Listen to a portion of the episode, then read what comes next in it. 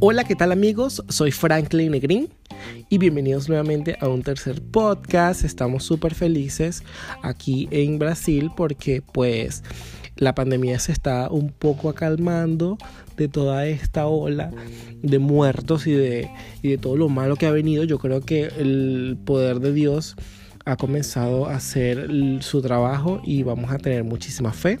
Esperemos que en los próximos meses todo esto se acabe y podamos volver a nuestras rutinas.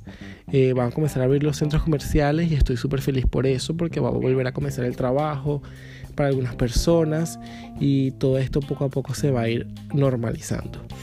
En esta ocasión les traigo una historia muy divertida e increíble que a veces muchas personas me preguntan y yo creo que va a ser mucho de su interés.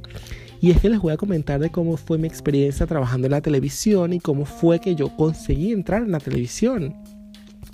Bueno, esto comienza hace cuando yo estaba comenzando la universidad, yo ya hacía radio, yo tenía un programa de radio en Acarigua, en donde hablaba de farándula, hablaba de artistas, hablaba de, de, algunas noticias, de todo un poco, entrevistados, y ya tenía como un poco de conocimiento en ese mundo audiovisual. Eh, yo estudié dos semestres de comunicación social, yo estudiaba comunicación social en la Fermín Toro de Acarigua y al tercer semestre yo decido cambiarme a Barquisimeto porque quería hacer algo diferente, quería comenzar a emprender y a crecer más. Fue allí cuando yo eh, me, cambio a la Universidad de, de la Fermín Toro, pero en Barquisimeto, y me voy a mudar con mis primas, ellas estudiaban allá, comunicación social también, y bueno, comencé a estudiar allá, comencé a hacer muchas amistades y un día los chicos, como les encantaba como yo presentaba mi voz y toda la cosa, me, siempre me ponían como maestro de ceremonia para presentar los foros del salón, algún evento especial que teníamos, siempre era yo.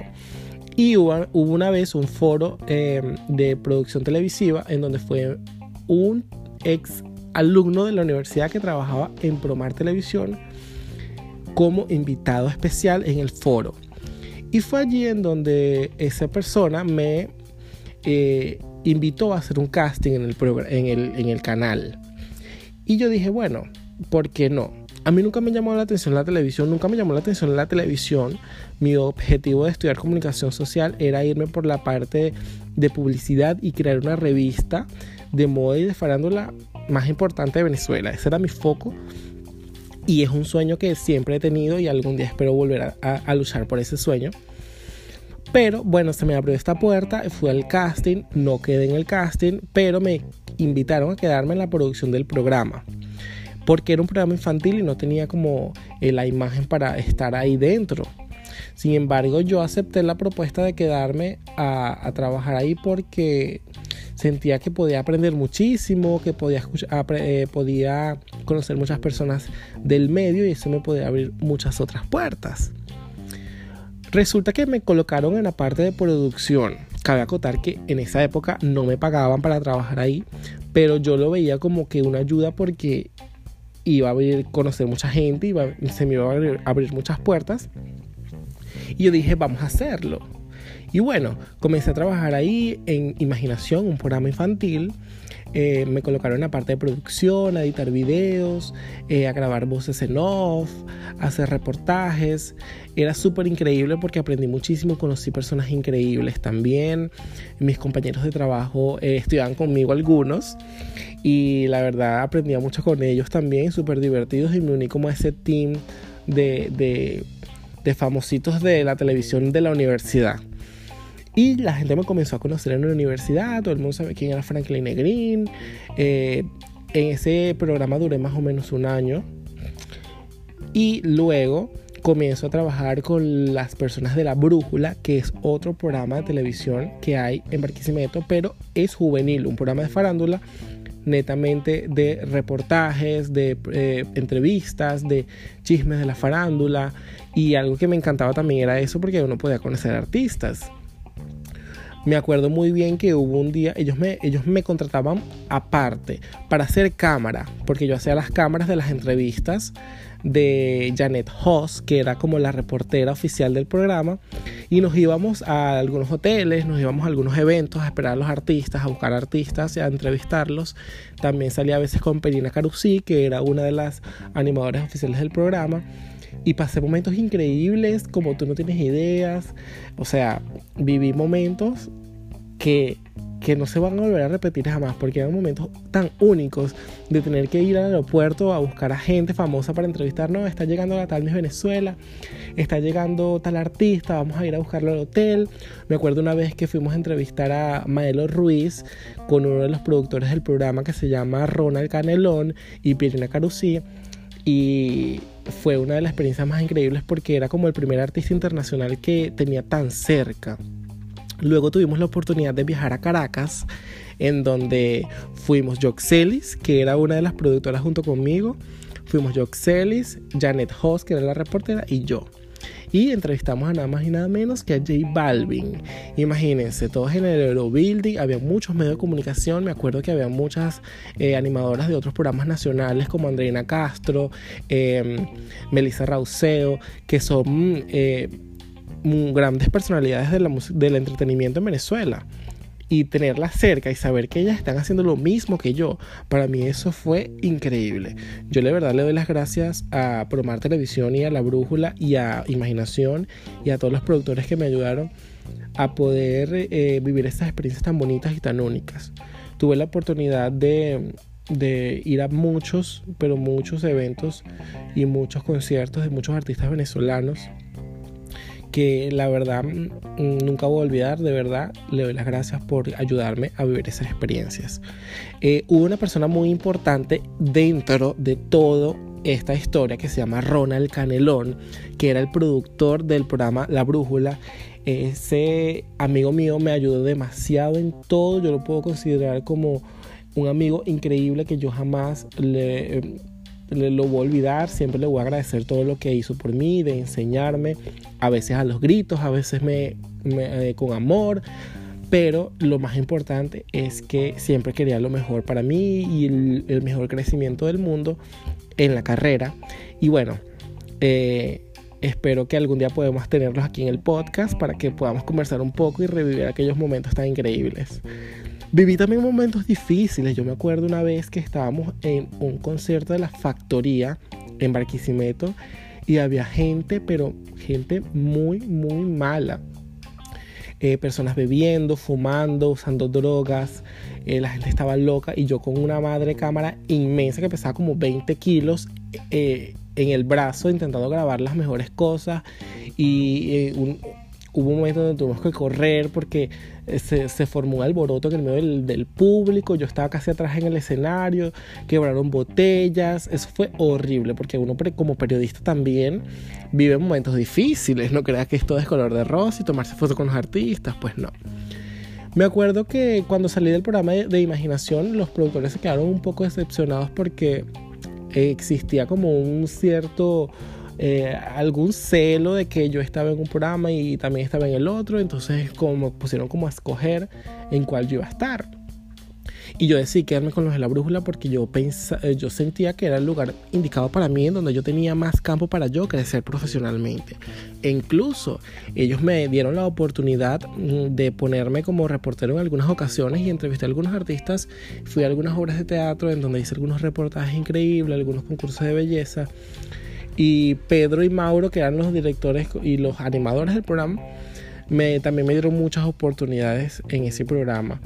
Eh, en esa época hacía la excepción de Chico y Chica Brújula, en donde yo tenía que eh, como que redactar las noticias que los chicos y chicas brújulas tenían que decir en aquel momento. Y era súper increíble porque esos chicos fueron también después compañeros de clase, algunos compañeros de trabajo en el futuro y para mí fue increíble conocerlos. Que hasta hoy mi gran amiga Miley Gallardo, que participó en aquella época, es mi súper amiga y me acompañó en el Miss Grand International y en el Reina del Cacao en Caracas cuando fui el año pasado a llevar a mis reinas, que después se los estaré contando en otro podcast.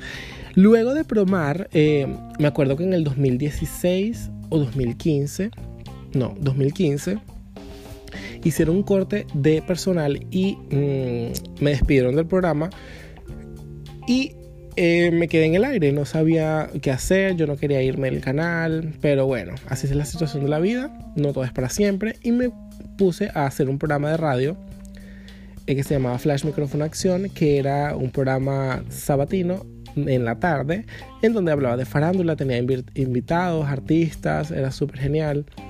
Eh, era un poco de humor también, daba un poco de, humor con un monólogo que hacía al comienzo y era súper increíble.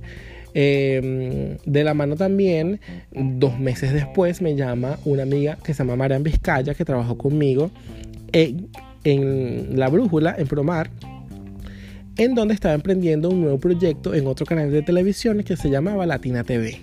Era un programa, un canal de cable, no se veía en, a nivel nacional, se veía solamente en Barquisimeto y por cable, y era un, un canal que tenía muy buena tecnología y la transmisión era excelente. Eh, y me llama para ser parte de un nuevo proyecto que se llamaba Fuera de Foco, en donde ella iba a ser animadora y necesitaba un productor para hacer el programa. Era un programa de cine eh, donde íbamos a hablar de películas, de festivales de, cine y de todo eso que tienen que volver con el séptimo arte. Y la verdad fue increíble porque eh, era un programa como mío. Yo, yo hacía lo que yo quería, yo colocaba lo que yo quería al aire y era increíble. Tenemos varias secciones como errores de películas, como curiosidades de películas, como un top 5 de las mejores películas más taquilleras. Rifábamos entradas para el cine y era súper increíble, increíble trabajar con Marian, pues mejor porque para mí era como una hermana trabajar con ella. Yo la amo a ella. Y que luego después eh, nos encontramos en Colombia y eh, tuvimos una experiencia en Colombia también. Eh, luego de esto, ella emprende con otro proyecto que se llama Sin Filtro, que era como un programa un magazine en las mañanas y yo me quedo con fuera de foco, pero esta vez con otra animadora que trabajó conmigo en la brújula como chica chica brújula que se llamaba, que se llama María Marina Mulder, una gran amiga también increíble que estudió en la universidad también conmigo y bueno, nuestra amistad hasta hoy en día está firme. Y todas esas experiencias yo me las llevo en el corazón, le agradezco a todas las personas que me ayudaron en, todos esos canales de televisión, eh, luego de eso no tuve la oportunidad de trabajar más con televisión porque me fui a Colombia en donde me fui a emprender en otros proyectos, hice algunos desfiles de moda también, eh, trabajé muchísimo como comerciante en una tienda de ropa, era gerente de una tienda y bueno, allí me fui separando un poco de ese medio de, de la televisión. Pero yo recuerdo todas esas cosas increíbles que yo vivía de, con los artistas.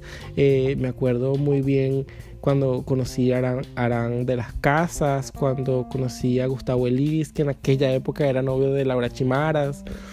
Eh, varios artistas venezolanos bien reconocidos me eh, tuve la oportunidad de conocer. Trabajé con la hermosa Ninosca Vázquez, que es una de las modelos más bellas de Venezuela ahorita en la actualidad y muy polémica, pero una gran amiga mía que hoy en día también eh, nos hablamos por Instagram, eh, no ha perdido su humildad a pesar de todos los éxitos que ha tenido.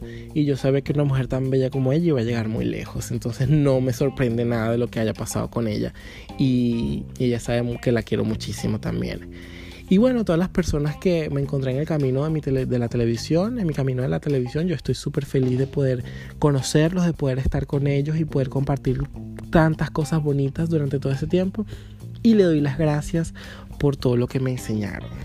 Y bueno, esto fue todo hasta ahora con este podcast de cómo fue mi entrada a la televisión. Yo estoy súper feliz de poder compartirles estas experiencias tan bonitas.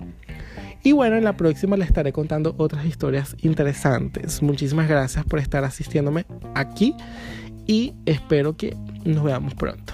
Les, les mando un beso y un abrazo y en una próxima oportunidad nos encontraremos.